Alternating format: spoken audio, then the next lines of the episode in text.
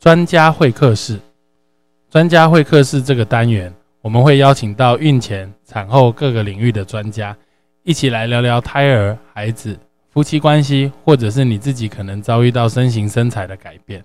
希望由专家提出的见解、意见，可以帮助到可能需要帮助的你哦。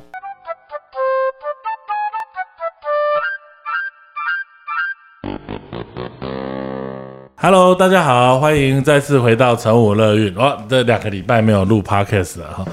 那我们我们今天的专家会客室，请到的是这个临床的心理师林培新老师。然后呃，希望用一个比较不一样的角度哈，就是因为大家可能在怀孕的过程中都常常会听到产后忧郁，其实产后忧郁哈不一定是女生，就是包含爸爸也会有爸爸忧郁啊，产前也会有产后忧郁，因为毕竟是一个从别人的女孩变成人家妈妈的过程。那这今天老师也是有两个孩子，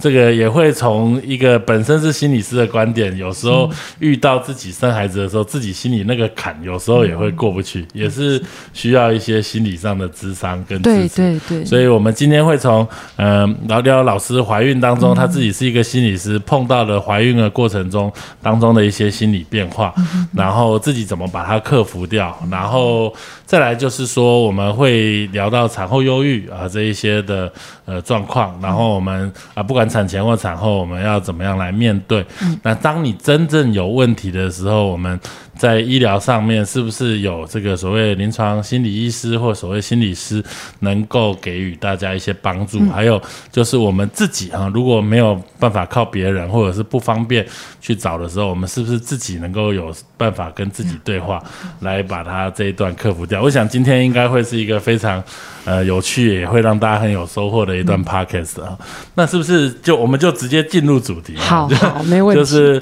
老师自己自己。您从事临床心理工作已经十五年以上了，对，那你孩子我看都还小吧，哈，对，一个四岁半，一个一岁多，也就是说你在临床从事的十年以上的工作经验当中，你自己才碰到怀孕的过程，对对，那自己怀孕的时候有碰到的问题，还有再就是说怀孕之后，你生完孩子之后，你在从事临床的心理工作上会不会有很多的不一样？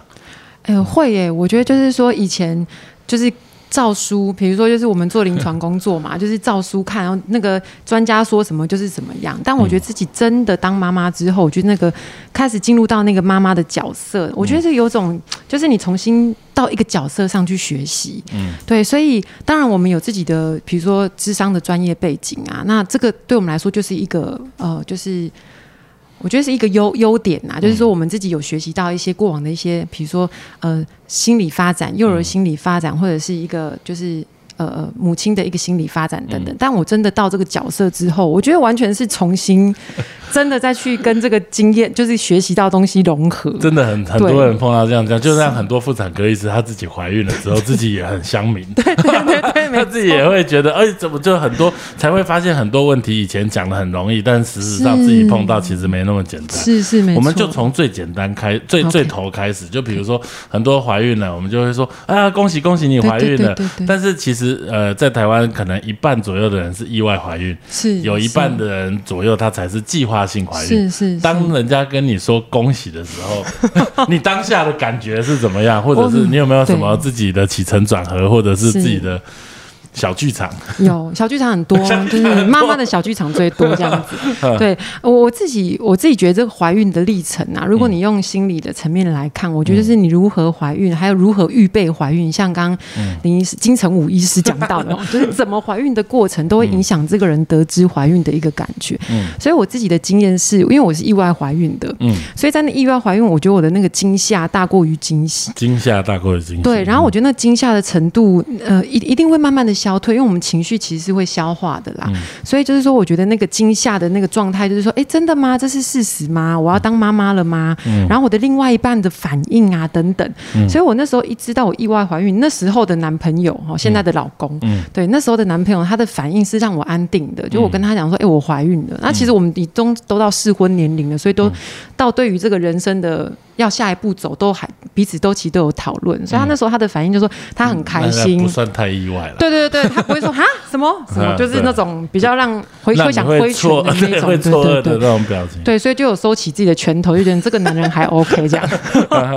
对，所以他的反应让我就是，我觉得那个安定感是下降，就是比较稳的，对，比较稳的。嗯所以那个惊吓程度是后来慢慢跟着，就是说，嗯、因为我们也会担心宝宝健不健康嘛。我我那时候刚开始去，呃，在还不知道怀孕的时候，我是在那个放射线。做儿童医疗辅导的工作，所以很多都是陪伴癌症的孩子，嗯所以会陪伴他们进放射线的一个就是场域做治疗嗯嘛。所以那时候我也会很多的担心，因为怕会不会这个长期的工作环境对对对小孩对对造成影响？对，所以我觉得那个知识性的东西也很需要补充，那后面等下会补充到。嗯所以后来就先生的一个反应啊，然后还有我觉得在整个产检的历程啊，嗯还有自己在怀孕过程当中的一些呃知识性的就是学习，我觉得让我那个惊吓的东西，慢慢的可以体会到要成为一个母亲的喜悦。嗯，对，比较可以从这边开始。那在在在在在常常我们我们在产诊的过程中，都会跟妈妈说啊，心里要是呃要放轻松啊，要保持愉快的心情啊，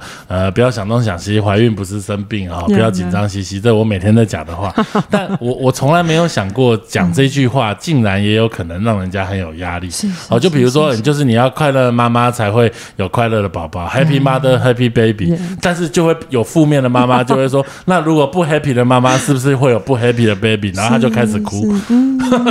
那这个要要要怎么样？这个呃哦，或者是有时候我们说者无心，听者有意，而妈妈或者是孕妇本身就是一群很慎很敏感的人。对对对你讲什么她都会往另外一边想过去。对对，对这有时候也是，那该怎么办？OK，或者是包含你自己的心态、我自己的嘛，我我想先回应那个妈妈他们对于这个听说者无意意，听者有心对，听者有意的这个、嗯。这个这个。话吼，就是我自己会觉得，就是因为母亲怀孕的时候，她的身心其实都会敏感度会变高，嗯，所以我觉得她在接收很多讯息的时候，她其实是非常敏感的，就像有有点像是我们进入到一个新的角色，我们要保护肚子里的宝宝，嗯。所以为了那种让宝宝可以安全的生下来的这个。这个敏感度，我觉得那个母爱的东西就会把外面的周遭的东西就放大。所以当有人跟他说，就是你要快乐啊，阿北汤考，我妈妈常常在怀孕的时候跟我讲啊，比如说追个剧，然后流个眼泪，我妈说你眼睛这样会瞎掉，就是有很多 威胁性的关心，对，就会很多的害怕。但我在这边就提到，就是说，其实我们大家都有看过一部电影，就是很有名的，叫《脑筋急转弯》。嗯，它其实我觉得我很喜欢这部电影的原因，是是因为我觉得他把这个情绪讲得很清楚，就是里面它里面提到，就是我们每个人有五种情绪嘛，嗯吼、快乐、愤怒啊、悲伤，还有害怕跟厌恶。那有些它会有六种原型情绪，叫加上恐惧。恐惧。那我们这些情绪其实都是有功能的，如果有兴趣的听众可以去看一下。嗯那其实就是这个电影它要呈现的是说，我们每个人的情绪都是多元的，嗯，就是我们不可能只有一个快乐的情绪而已。嗯所以当我觉得在怀孕的时候，当然这是一个喜悦的事情，因为我们要产生新生命的嘛。但是那个未知的变化，就是我们对生产啊，还有宝宝的健康状况啊，还有就是说，呃，我觉得那个妈妈身身形的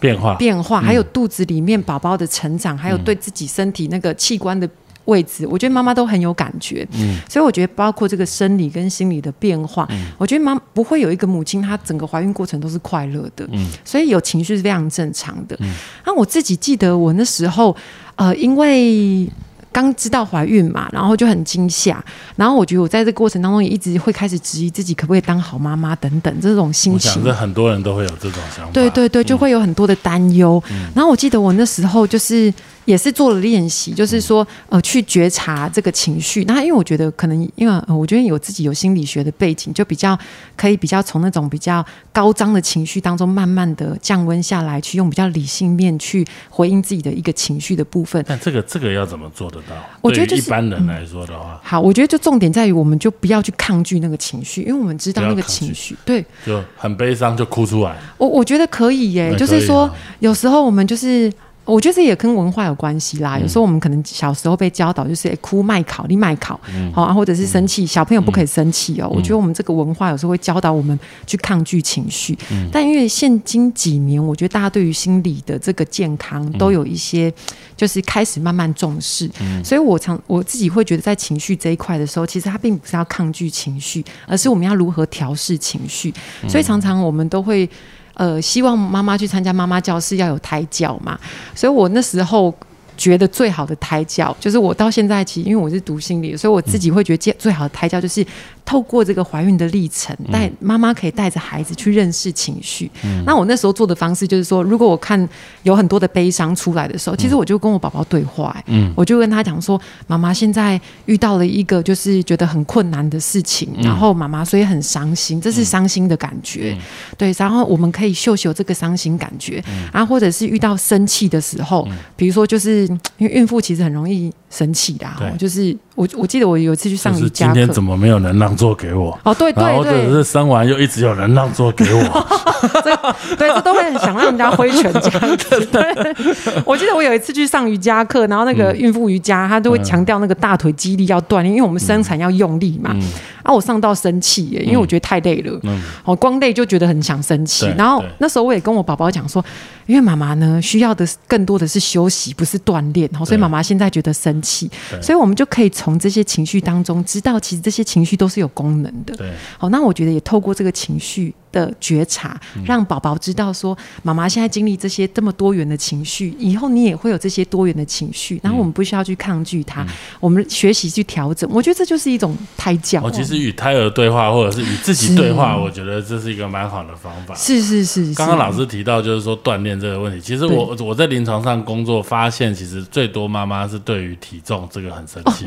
就是他又很饿，饿了又吃，吃了又去量，量了又胖，胖了又觉得怎么一直吃，然后又然后就又又不吃，然后又很饿，饿了又暴吃，最后就是这个这个轮回就是一直转。对对对对对，但我觉得就因为怀孕嘛，我觉得就放下，因为有些时候就是这个，我觉得有时候这个身体的变化难以掌控。有些妈妈吃很少，啊就胖很多；啊，有些妈妈吃很多，啊就胖一点点，都胖在肚子。所以有时候这个也难以去抉择。但是我觉得去发觉察这件事情是重要，就是你觉察到，对，刚刚讲到这一块哦，其实最就是因为孕妇，大家会容易会提到产后忧郁或者是这一块，所以把这个孕妇的情绪或者是怀孕的过程中，因为有荷尔蒙的变化，呀大家会觉得情绪会有变化，好像很正常。对对所以对对于孕妇的情绪暴躁或者是这些，大家似乎比较能够谅解。嗯。然后孕妇如果有一个好的呃闺蜜或者是老公，或者是她自己有方法，她或许有办法走出来。为什么我会这样讲？就是我我最近在看那个 Netflix，Netflix 最近有那个纪录片，就是大阪直美，我不知道大家知不知道，那个有一个专门在打网球的一个日本跟嗯嗯。日本跟海艺混血的这个大阪直美的网球选手，他很年轻就拿下美国网球公开赛冠军。那他最近就是一直把他的情绪，因为他觉得他有压力，然后他不喜欢面对人群，所以他常他的这个赛后记者会对他很有压力，所以他就拒绝参加赛后记者会。那那就被这个法网警告说，你不参加你就不能再参加法网。这些的问题就是被拿出来，所以他有一个纪录片在记录他的整个为什么他会这样子，他的怎样。我觉得看了就是很多的感触。还有就是我上礼拜又看了一部纪录片，也是网球选手，他是一个男的，叫做 Fish，然后也是一个美国选手。他从小就是认为是一个很好的网球选手，在他打到生涯最重要的，他要跟 Roger Federer 打美网八强赛的时候，他因为没有办法克服自己的情绪而弃赛。而弃赛这件弃赛的事情让美国的球团震惊，因为他等于是美国当下的第一把交椅，他准备要好好看老美痛宰瑞士 Federer，结果他竟然连打都没打就直接弃赛，这就是情绪这个问题会严重到甚至有人会想要自杀，包含产后忧郁很多，像我们有看到知名的这个日本的。呃，女星、嗯哦，她也是生了小孩之后出现忧郁，走不过这一块。对所以我觉得心理问题其实事实上是很多人有，而且应该要被去重视。而在怀孕的这段时间，把它拿出来，然后重视它，我觉得是一件非常重要的事情。是是是，对对对，刚刚那个林医师提到，我我也想到，就是说那个。我我觉得这次奥运也可以，我可以给我们有很多的学习啦。尤其这些奥运选手，他们以身作则，去开始看到他们情绪的状态，然后我觉得他们，我很欣赏他们，是他们觉察到那个情绪已经盖到盖到他们。就是我觉得，就是已经把他们盖住了，所以当盖住的时候，他们其实知道他们在场上是没办法发挥他们真的实力。没错，没错。对，这我联想到我自己在当实习那个智商心理师的时候，我是在北台北体院实习。台北体院。对，现在叫台北市立大学。嗯。对，然后我那时候在实习的时候，我印象印象很深刻，就是我我就是呃有跟奥运，就是有跟国手做。就是呃，我们讲那个智商的，这真的很重要，因为教练只会教他这些东西，他一定需要其他的帮助。对对，然后他们就提到一个让我觉得呃，就是一个很很重要的一个地方，他们就说，其实他们能够参加奥运的人啊，状其实每个人的能。就是状态，还有每个人的那个呃呃能力，都其实是大差不多的。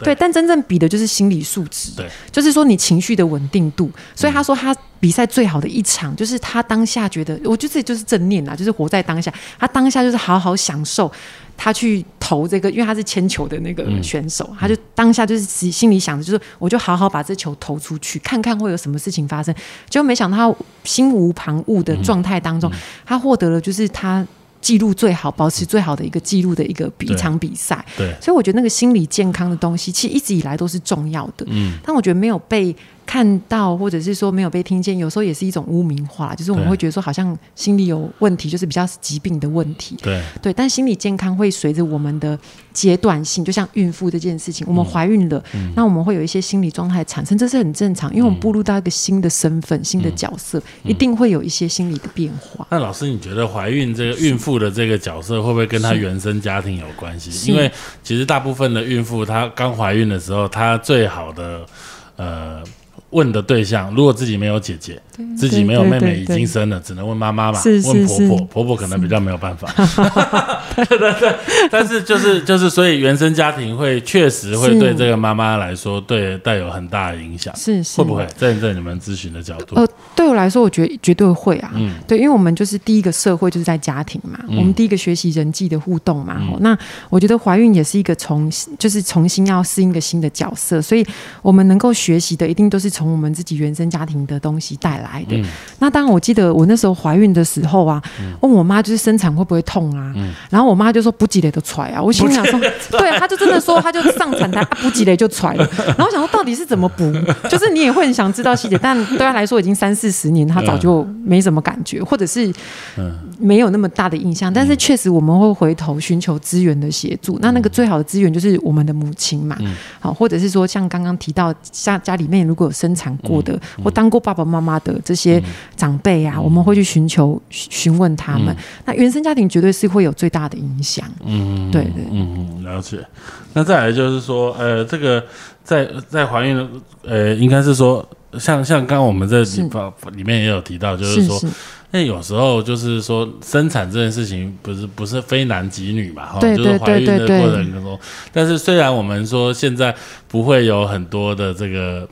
重男轻女的观念啊，就是像老师也有提到，就是说家自己的家庭以前比较重男轻女的这一块，但现在其实至少在台北啦，我自己觉得就是有时候往往其实长辈并没有给所谓的压力，但是其实呃新手父母啊爸妈孕爸妈他们孕妈咪她还是会觉得，哎，她怀了男生或怀了女生，还是会有一种。压力给自己给自己，对对这一块来说的话，你有没有什么看法或可以排除？我很有感觉，对对，很有感觉，对对对，嗯，就顺着那个林医师讲到，我觉得因为我自己就是在重男轻女的那个家庭当中长大的，怎么怎么样感觉自己家庭对怎么样感觉哈？我印象很深刻，就是嗯，我妈应该这样讲啊，就是我是从重男轻女家的。家庭的文化下长大的，那我我妈我相信我妈跟我爸一定绝对更有这个重男轻女文化下的这个枷锁带在身上嘛。那因为其实，在成长的经验当中，我其实可以感受得出来，就是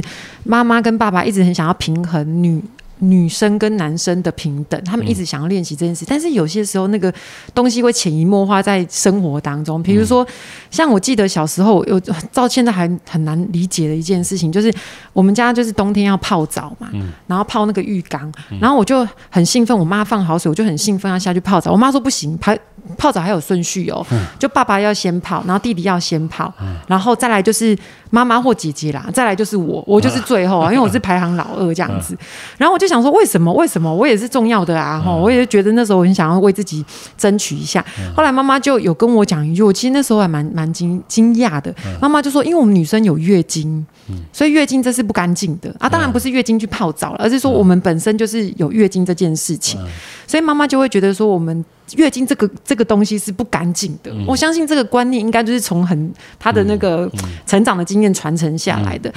然后我就带着这个想法一直很不解。那当然我就照着我妈妈的顺序，就是下去泡澡嘛。或者真的去 泡澡的时候，洗澡也下不去。对对对对对，因为下去泡澡之后，就是因为妈妈也很节俭，就是水不能只能加进去，不能漏掉，因为她觉得这样比较。就是节省水这样子，结果进去泡澡的时候，上面已经浮很多的角质层在上面，你就觉得天哪，为什么会这样子？但我当时呢，还是偷偷把它放掉了，因为我觉得我的生命安全比较重要，所以偷偷把它放掉了。那诸如此类这样子的，比如说像呃呃，男生不用洗碗，嗯，好，那这个观念可能就是也是我妈妈她在她的原生家庭学到的哈，或者是男生不用自己洗贴身衣物，啊，女生就要自己洗，好，那诸如此类这样子的一个，我觉得呃，就是。生活很细节的东西，然后带到教养的当中，就会让我一直觉得很愤愤不平啊！对我就会觉得说，哎，为什么？而且这个这个应该在几乎每个家庭里面多多少少，你没有这个，确实你有那个，就是都多多少少会有些影子存在。是是是，对。所以我觉得这种生活的细节所显现出来一个传统文化的影响，我觉得真的是会对每个孩子造成不同的就是成长的经验的影响。那对我自己来说，我觉得我。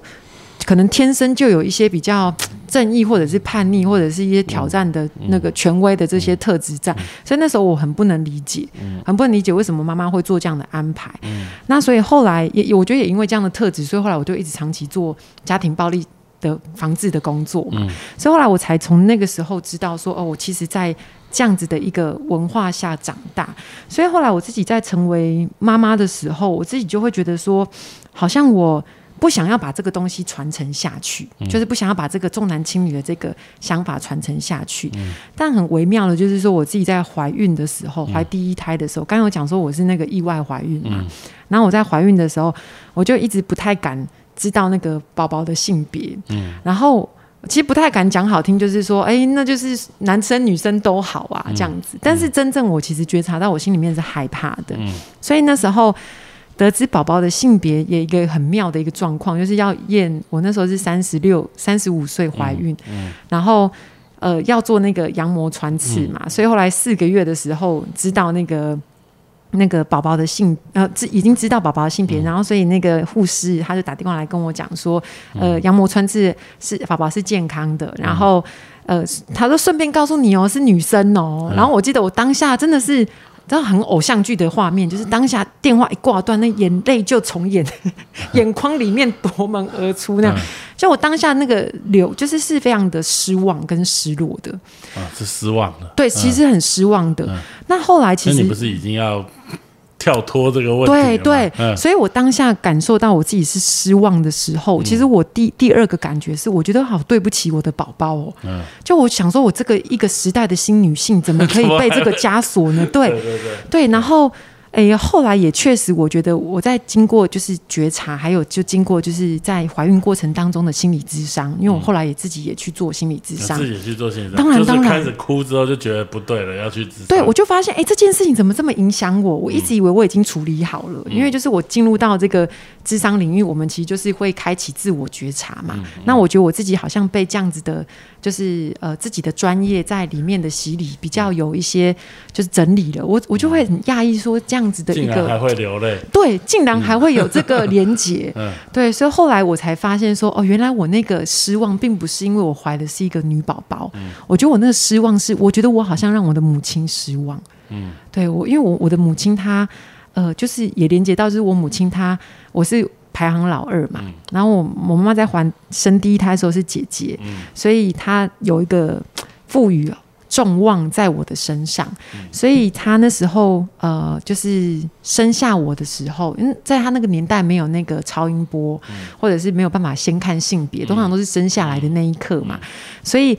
那时候我妈妈她生下来那一刻，一看到我的时候啊，她其实是很失望的。她有跟你说，有，因为有一次我们就是，也、就是我后来读研究所，然后嗯研究所其实需要很多的自我探索，然后我就对于我这个女性的自我价值很有兴趣，嗯。然后我就某然的一天不知道哪里来的灵感，就问了我妈妈，然后我妈妈我就跟我妈妈深夜对话，我就很想要知道她看到我是一个女儿是怎么感觉，她就说她也很直白，她就直接看到我，她说哦，我看到你生出来的时阵啊，我都就希望诶。莫兰趴，嘿，无都无，安怎跑拢无。然后我当下之后是其实是觉得非常的，我觉得是惊，我是惊讶的，我就觉得为什么你几岁的时候？我那时候才还还呃读研究所二十几岁。大了嘞。他对这样突然跟你讲，你也对对对我觉得对我来说是一个大冲击。然后我就在追问说，为什么你会这样觉得？就是我为什么生女儿不好？我心里也觉得说，你也是女生嘛，对啊，为什么你会不喜欢这也是？我觉得最奇怪的一件事情。对对对对对对对，就是女性自我价值比较低落这样。嗯后来我我比较大了，我妈妈那时候也讲不出个所以然，嗯她只是说她很想生男生。然后我觉得是真的自己在呃，就是自我整理的过程当嗯中，我才可以回过头去看见哦，原来我妈妈那时候她有很重的传宗接代的压力。然后她的婆婆啊，她的那个妈妈啊，都期待她可以生一个男生。其实对于以前上一辈或上上辈的妇女来说，她们其实并没有想那么多，对，就是长久以来累积的社会价值，就是男生才有办法传宗接代，对对对，不然也不会有些人的名字取名叫蒙奇，对不对？对对，陈往事，蒙奇就是女生蒙奇，对 对对。啊，还有叫若男的，哦，若男就嗯请求嗯杂波哎，若男，很多，是我以前也有一些长辈叫若男，是是对啊，是是这很多，对，嗯所以我觉得那个取名也会有期待在里面嘛。对，对，所以后来我我其实从那个妈妈的这个故事，生我的嗯故事之后，我觉得她对我的那个失望跟失落，然后所以我我呃，我记得我那时候。呃，知道这件事情之后啊，嗯我我我我才可以连接到我的生命。其实我一直很努力，希望自己的成就是好的。嗯，对，就很希望让妈妈知道，就是说，即使我不是我生而为女性，嗯。我还是可以让你骄傲的。我觉得这个东西好像一直就是牵扯在我的身上，一直背在我的身上。那那老师有没有以你当心理师的观点，就是说，如果就是对于生男生女这种家家庭，是，就像你自己的原生家庭有这样子的观念的时候，这些孕妈咪或者是孕爸爸，他们要怎么样可以试着跟他家里沟通，或者是至少让自己心里好过？有没有什么好的方法？OK，好，我觉得我我讲我的历程好了啦，因为我觉得如果我们从那个心理的方面来去看哈，我觉得这就是一个你带着原生家庭的规条枷锁来到身上，然后来到你新的关系当中，所以我觉得我那时候，所以我刚刚有提到就是说，哎，我当我知道，哎，这个。呃，这个呃传宗接，呃就是呃重男轻女的这个观念啊，传宗接代，生男生才是比较好的这件事情，影响到我自身的时候，其实我就开始有进入心理智商，我自己在整理这个过程，因为我觉得我这个这个部分也是需要做一些调整的，嗯。所以我如果我们用心理学来说，就是我们要练习跟原生家庭分化，嗯，所谓的分化就是说，像这样的规条你会带在身上，如果当你没有觉察的时候，这个规条会传到你的下一代，所以有时候我们会说这是一个世代传承，嗯，好，所以你带着，如果我当时没有觉察到重男轻女的这件事情。如果现在医学比较进步的话，可能还会有，就是哎，我那我就决定我就不要这个宝宝了，我可能还可以再再重新受孕嘛。哦，但是我觉得，如果当我们可以练习分化的时候，其实对自己的重新进入一个家庭当中，重新进入一个就是成为母亲这个角色，你才有新的东西可以长出来，你才会知道你自己想要带给孩子什么。那我觉得第二个重要的就是说，因为我自己在。呃，受了这个重男轻女的这个文化的规条有很大的影响，就刚刚有分享我的成长经验，所以我自己心里面让我有一个很很大力量是，我不希望我的女儿，她带着这样的枷锁去看她自己，所以我好希望我从我自己的分化的练习，来去带给我女儿一个新的空间，让她可以有一个从就是一个比较。大的空间看待她自己女性这个角色，嗯，所以我其实我觉得，我觉得对我来说是一个呃，从觉察当中去练习分化，嗯，所以那个分化就是不把这个规条放在我的身上，但是这个必须要做一些处理，嗯，对，就是透过心理智商去探索跟消化这些感觉，所以这个部分来说，还是心理智商还是很重要的，哈是是。就练习分化，就是把上一辈的这个传承的思想与你到这一代脱钩，简单来说是是这个样子。对对对，好，这个很好。这部分来说，还是等于是心理师在这一块上面有很多的角色。我们刚刚在访谈前的讨论上面也有提到，就是说，我们如果这个妈妈她在怀孕的过程中，她确实碰到了。一些问题，心理上的问题不一定是忧郁，就是她有很多很多的问题，那包含就是自我角色定位也会有哈、我到底适不适合当个妈妈？怀孕怀到一半都会很多人这样想，我是不是不要当妈妈了？会会恐惧嘛，会害怕，所以他们一般来说去碰到找到心理师，还有哪一些途径可以去找到像你们这些人帮助他？OK 哦对对对，这块。好，呃，其实现在哈，我觉得那个。呃，找寻心理师其实它的途径蛮多的，然后、因为现在的资讯很发达嘛，所以你只要上网就是搜寻关键字啊，比如说什么智商所啊，好、或者是说身心诊所，哦，大部分都会找到心理师，就是可以找到比较呃，就是心理师这个角色啦，哈、但是我觉得就是。呃，看心理师这件事情跟看医生也是一样，就是缘分嘛，吼、所以你要怎么去找，你要怎么去媒合配对，这是我觉得他这这也是后续的路路径。对，因为就我对我来说，我我觉得，因为我没有看过心理师，是是，所以我会觉得就是说心理疾病，就像我刚刚说，就是自我认同啊，对对或者是我对。适不适合当个妈妈，或者是想东想西，而且有时候是说我在怀孕担心老公外遇或怎么样这些东西其实事实上是蛮私人的问题。是是，所以我在好像你刚刚说上网找了一个心理师，是好像是觉得把我自己脱光光给一个完全陌生的人看，这有时候其实想想蛮恐怖的。是是是，那就就是用这样子的路，好像没有办法，或者是人家介绍的。嗯、呃应该这样讲，就是说，因为我们受过心理相关的专业被训练嗯，所以当然一定知道，就是我们求助者来的时候，我们第一个一定就是要让他建立安全的关系嘛，安全感，嗯，对，所以我呃我自己的方式是，就是我觉得对我来说，建立关有关系就没关系。嗯，就是当我们的关系建立好之后，其实在这个谈的历程当中，他其实重新可以经验一个好的经验。嗯，比如说，呃，像我呃，就是。有些时候，他可能我们我们没有办法选择父母嘛。那有些来求助，他可能是长期遭受一些家庭暴力来求助的一些妇女，或者是说一些就是受害者。那我们以孕妈咪来说好了，有些她也会担心说自己。就是之后生完孩子会不会教小孩？因为他可能他就是从小到大被打到长长大的啦，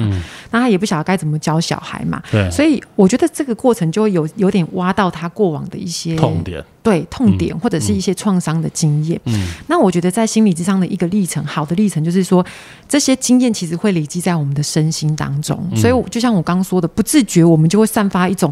哦，明明我的妈妈她已经很努力，不要让重男轻女传承下去了，但是在生活的一些细节当中，就还是会流露出这些东西出来。所以，我们这是整理是重要的。所以，当这个求助者来的时候，当我们第一个过程就是一定要建立信任的关系啊。对，然后我觉得在信任建立信任关系之后，当然就会逐步。以他自己可以走的步方式，就是、对我来说，就是呃，个案才是自己的专家啦，就是来求助者才是自己的专家。他知道什么时候该稍微停一下，什么时候该往前走。而这走的路程当中，其实心理智商陪在他的这个路程，就陪在他的旁边一起去探索。所以，当这个探索的历程当中，才会像我刚刚提到，就是说，我们才会进入到分化的过程。所以，不是说我觉察立刻就到分化了。所以我们这个历程就是说。会从这个觉察当中去经验到那些过往经验对我自己的影响，那慢慢从这些过往经验当中去练习选择，什么东西是我不想要带到我的就是新的关系当中，但是什么东西是我可以从原生家庭长出的智慧，好带到养育教养孩子的这个角色当中。对，所以在我这样听起来，我觉得其实基本上就很像一个健身教练、嗯。哦，就是你自己会做运动，你自己会不会跑步跑半小时？会，是是。但是你不知道怎么样可以跑得更好，啊所以你会需要教练给你一些指引，而对而你在跟心理师的呃会谈的过程当中，你可能分享了你的自己的经验，是那心理师会试图在这经验当中给你一些提点，是是，然后把这些点找出来，加以分化。是是是，对，分化很重要，对对对那那个去连接。对 林林医师形容的很好，我觉得确实就是很很像一种就是生命的，也我觉得不能讲说是生命教练呐、而是说我觉得就是今天这一集是 Good TV，有一种心灵鸡汤的感觉。心灵鸡汤。就我很喜欢我自己的启蒙老师讲过，就是说。我们都相信人哦都有一个好的觉察力，其实每个人的觉察力都是一样的。嗯那只是说为什么我们会被，就是我们会少了，就是在生活当中没有办法这个觉察的能力展现出来，是嗯我们一定有一些云雾盖盖掉了我们。所以我觉得心理智商的一个进入媒介进来，是帮助你去整理，看见那些挡住你觉察能力的云跟雾是什么。那有时候那些云跟雾可能是情绪啊，那可能是一些认知啊，可能是长期以来我们成长经验学习到的东西。所以当这些云雾都被拨开的时候，我们就比较可以清楚的看见，哦，原来这个东西是这样的，原来我可以选择我不要用重男轻女的方式来传承下去，原来我是可以选择的。所以这个时候人的力量就会出来了。那我觉得当妈妈的这个位置就会做的比较稳，我们就不是听别人说怎么当妈妈才是好妈妈，我就比较有选择，知道说哦，我坐在这个妈妈的角色上，我知道我想要传承下去的东西是什么。所以我觉得心理智商的这个媒介是在帮助每一个我们进入到新角色的人，能够有一些更稳定的状态，在这个角色当中做更好的选择。嗯，对，很好，我我我我觉得怀孕这段时间哈，反而就是心理问题出来的时候是容易呃被治疗，或者是是大家觉得是可以接受的。然后是。就我我我有写一本书叫《乐运》，在里面我有提到，就是说，如果你有碰到一些负面情绪，或者是。你如果不是很开心的时候，呃，如果你的老公是你的闺蜜的话，你可以跟你老公讲。是是。那还有就是，我觉得在你的生活的周遭，比如说你最常工作的环境是你的办公室，那你就把三个呃你的好朋友或所谓的闺蜜贴在这个电脑荧幕上，你家的冰箱上，你的床头上，就是当你有负面情绪的时候，试着拨给你最信任的这些人，打给他。这个人可能是你姐姐，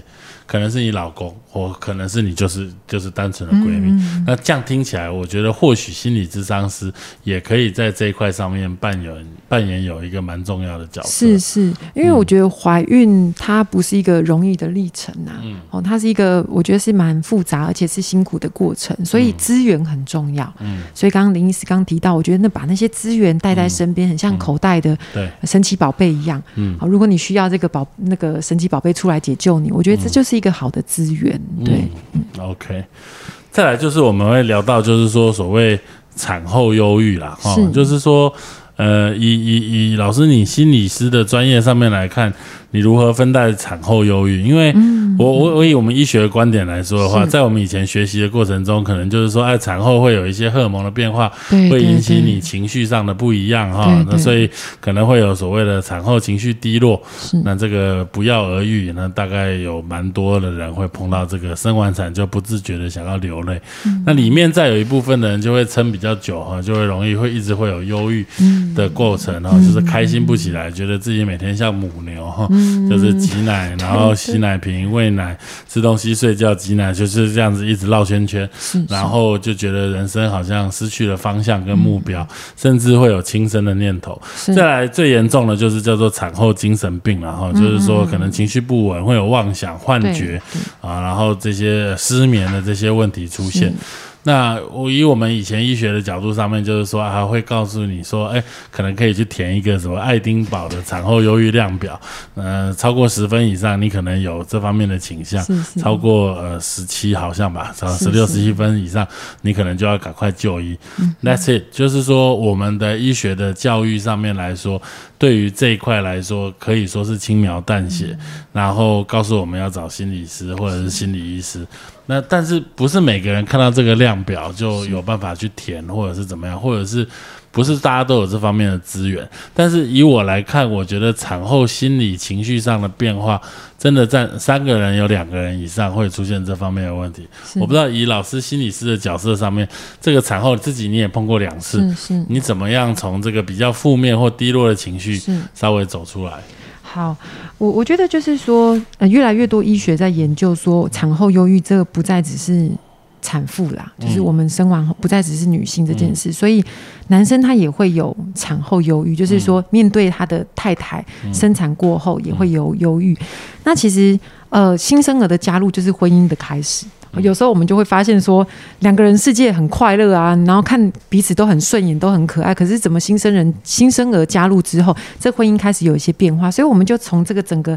整个脉络来看下来，来看就是说，其实我们在这个产后忧郁，不再只只是只能用那个女性荷尔蒙或者是照顾孩子压力好大这件事情来看，其实会用一个整体的系统来看。好，比如说家庭的系统，然后劳务的分工等等，我们会用这个方。面向来看，那就像刚刚医师有讲到，就是说产后的一个心情的变化，它有分为三种，一个就是产后的低落嘛，那产后低落是很正常，因为就是刚提到生理跟心理都会有一些变化。那再来就是产后忧郁，再就是产产后的精神病。那产后精神病它是比较属于那种精神疾病的部分。那确实后面的这两个就需要有一些医疗的介入。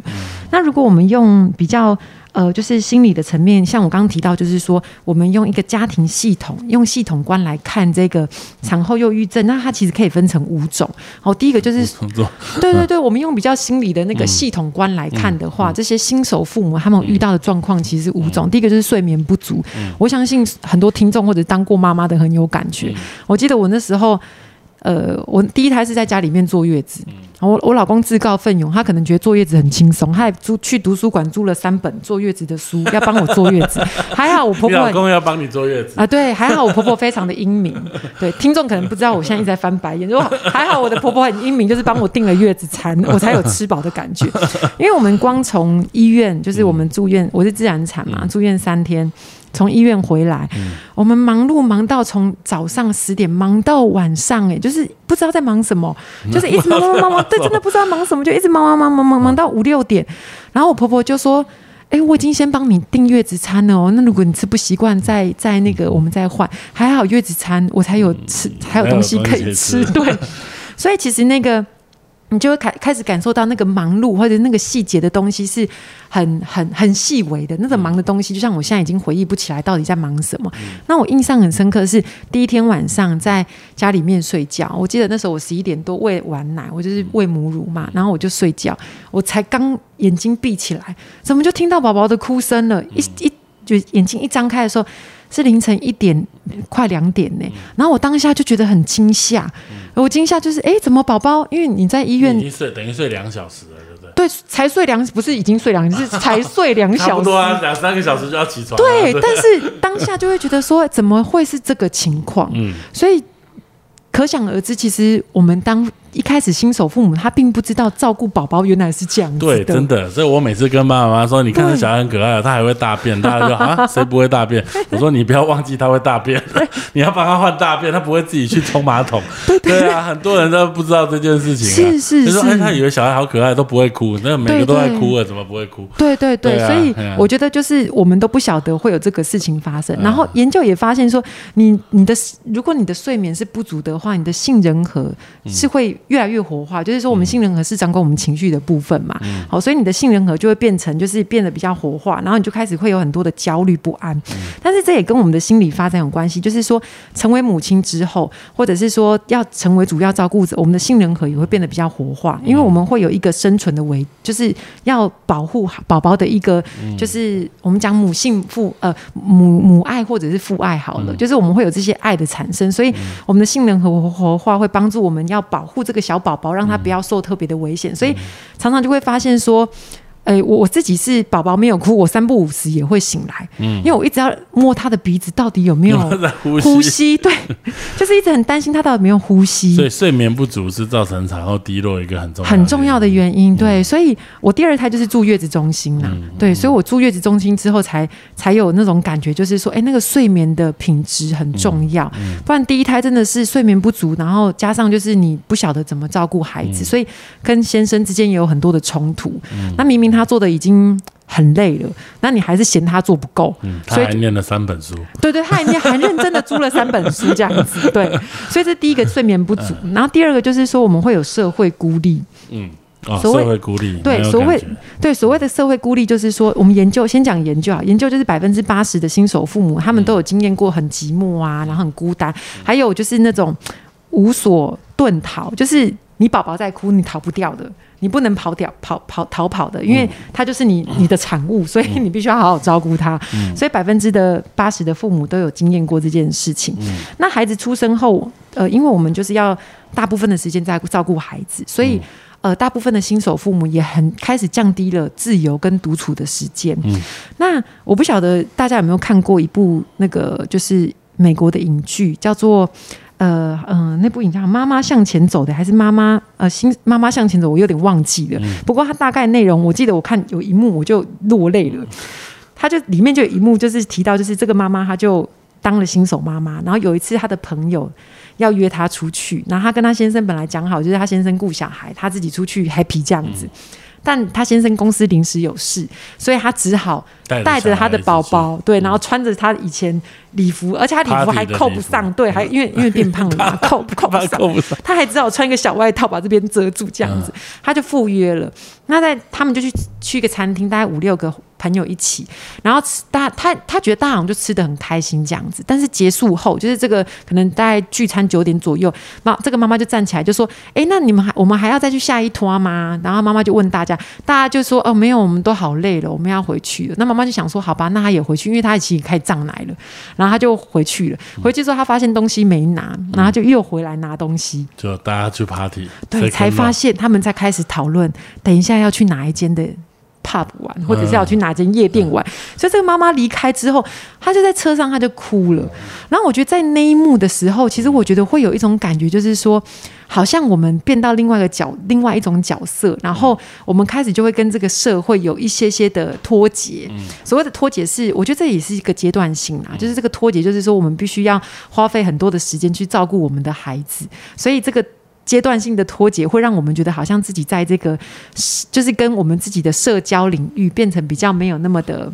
可是确实是，Match 可是确实是这样、啊。是啊就是最后有生小孩的，他最后他的 他就这一群人会在一起。对对那个没有结婚的，最后就会一群在一起。对对对对就是因为，因为我说老实话，确实是不同世界。是是以前是就会觉得说啊，以前大家好，因为什么就是说，呃，国呃高中啊、大学同学好像很好，但是是生完小孩跟有生小孩没生小孩，最后还是真的大家会分分道扬镳。是是是。因为你，生活就确实不一样，对对不一样的生活的人，你不可能把它摆在一起，对没有话题，对，所以这个感觉也是需要消化的。对，要消化，对对。对，然后再来就是像忧郁、沮丧嘛，刚刚我们提到产后忧郁就会有一些身心理的影响嘛。那再就是劳逸分分配不均，哦，那我觉得劳逸分配不均在现在的这个状态当，现在的这个家庭当中可能比较好，开始慢慢变好，就是大家会开始重视男生也要开始有一些的劳务的分工嘛，哈、但是我觉得这对我们的文化的期待还是有有的，就是说有时候我们还是会期待，就是说如果在家里面的主要照顾者还是会分担这个劳务的东。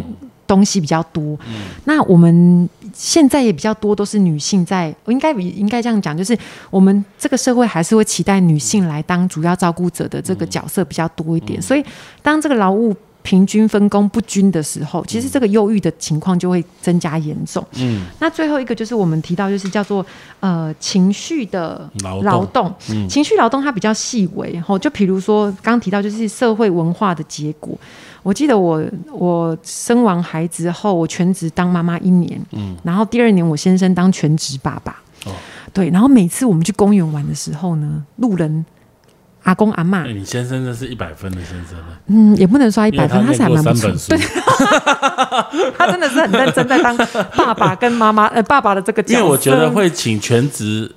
先生是这个比例，我前一阵子那时候刚好有一个统计，对。说先生会请育婴假的比率在台湾是小于五个 percent。是是是，对，那他如果还请一年，对对，我看应该一个 percent 不到的人会这么做。对，所以对，我觉得这也提到，就是说我记得那时候我刚生呃生完孩子，我就问他说：“你什么时候才感觉你自己是爸爸？”他说生完了那时候，：“对，他说他生产看到爸爸的宝宝的那一刻，所以我觉得这个也是让他开始进入，他也在进入到一个新的角色。所以刚刚提到产后忧郁这件事情，不是。”产妇才会，不是妈妈才会有的，爸爸也会有，是因为他也开始重新进入一个角色。其实哦，我我我我这个又有之前有一个有一个，我也是看一篇文章啊，是是，不知道是不是学术文章还忘记，他就说产后忧郁哦，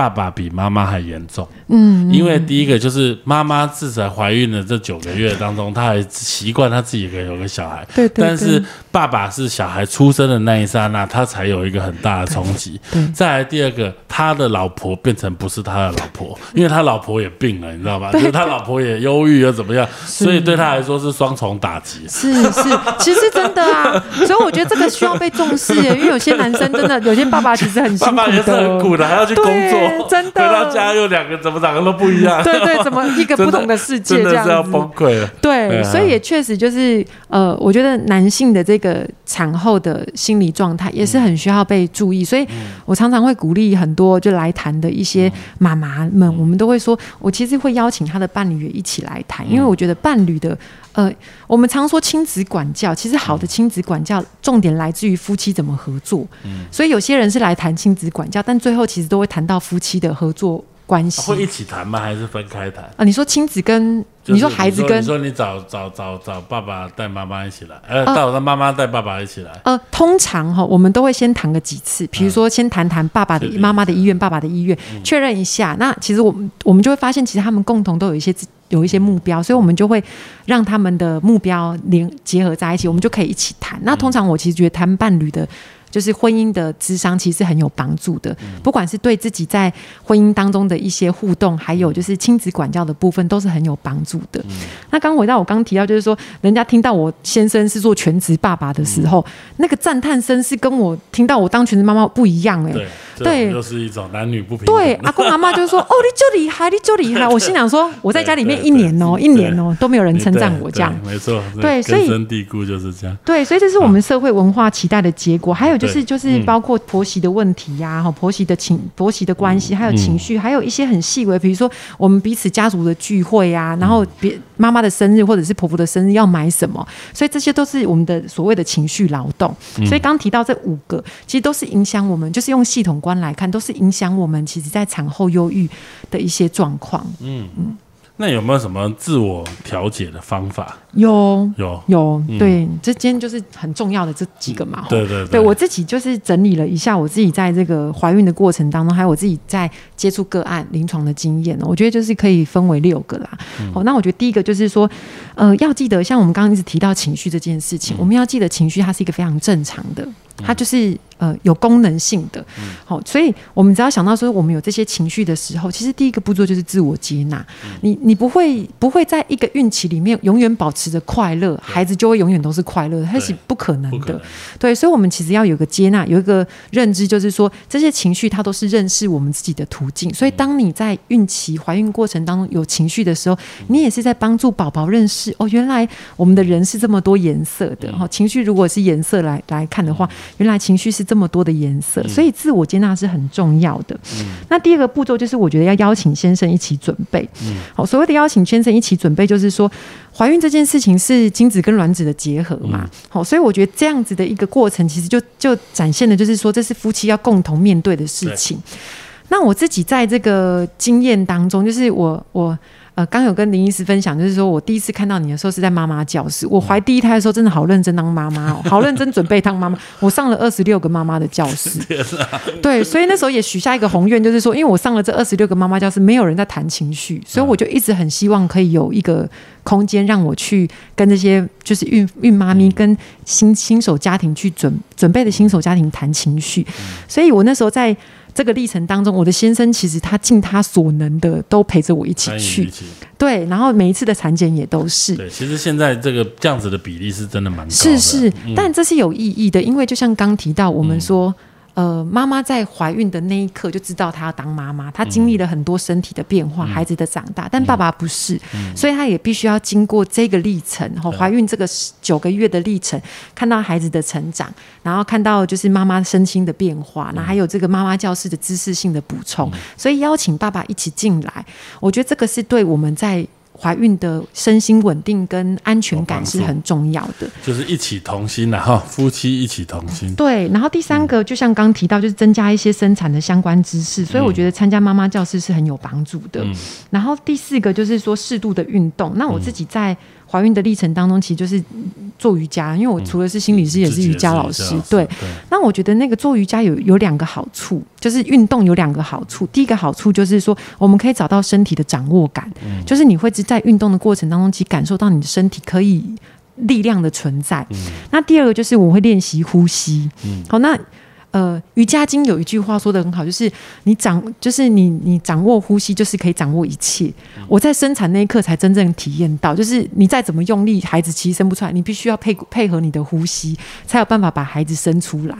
所以，我我觉得这个适度的运动对。孕产妇的心理健康其实很有帮助的。那第五个就是心理智商，就像我刚刚提到，其实如果你在怀孕过程当中有经历到一些情绪上的变化，而且你发现那个波折是大的时候，我觉得就是你的情绪在跟你对话了。那我透过心理智商的探索，其实就是一种分化跟整合的过程，所以帮助怎么帮助自己整理一下，然后让自己。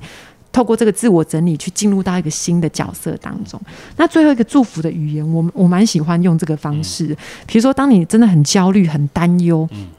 的时候，我我记得我那时候常常会一一直很担心宝宝不健康，然后我就会把这个焦虑呃语的语言化成祝福的语言，我就会说呃祝福我的宝宝平安健康啊，祝福我的宝宝就是呃感受到幸福，感受到父母的爱。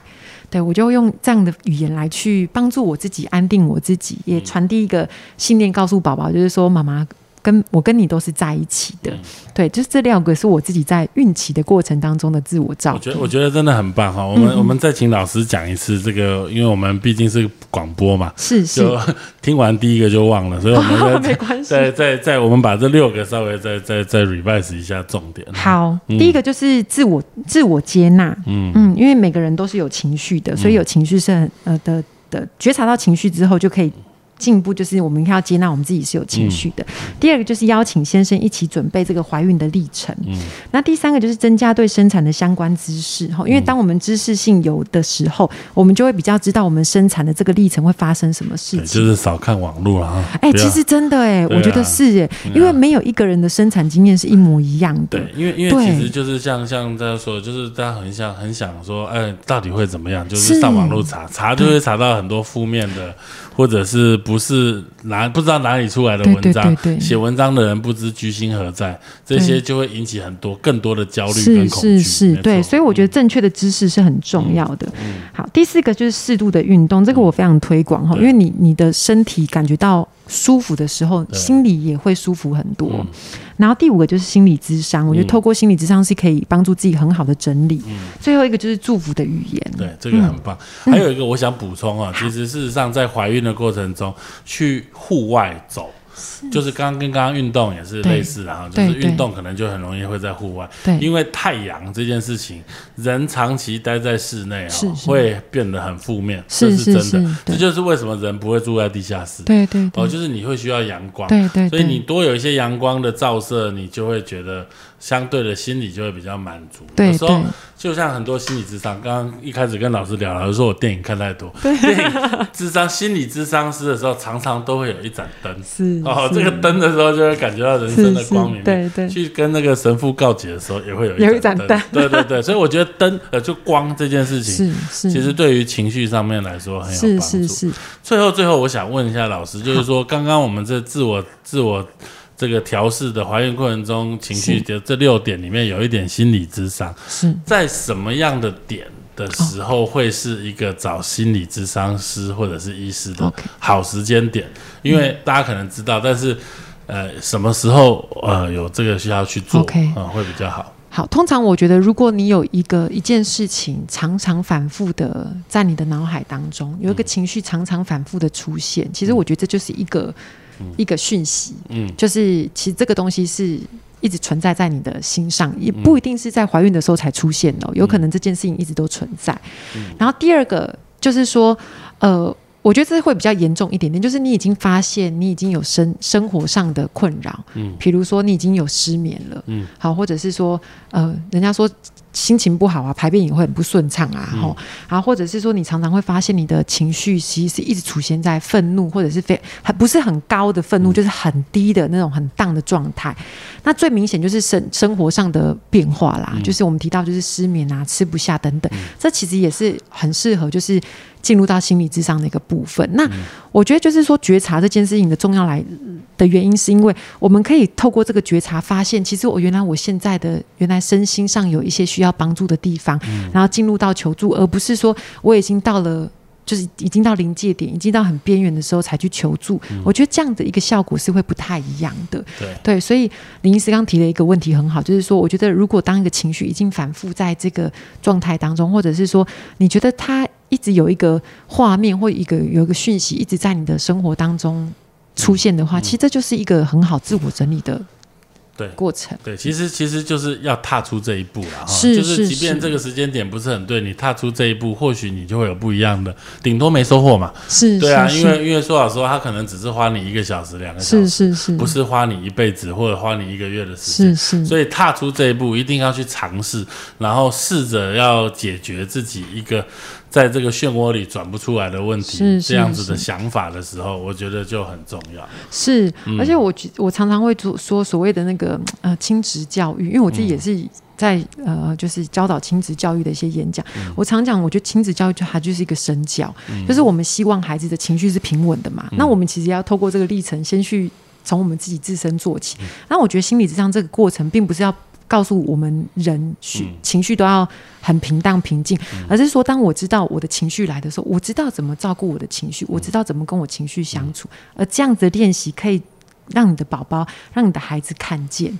嗯，我们今天大概可以只能跟老师聊到上半场，我觉得就聊到很多，因为下半场还有生完孩子之后的关于很多的教育，是对对，还有就是你要怎么样不把自己的想法投射在自己孩子身上，是是是，这个我觉得我们还可以再约一个时间来。好，没有问题。所以。今天大概已经聊了一个小时啊，就是 在讨论这些，我觉得我觉得很有趣，而且应该会会帮助到蛮多人的。就是怀孕的时候才会发现自己的弱点，这个是一个很好自省的机会。是是，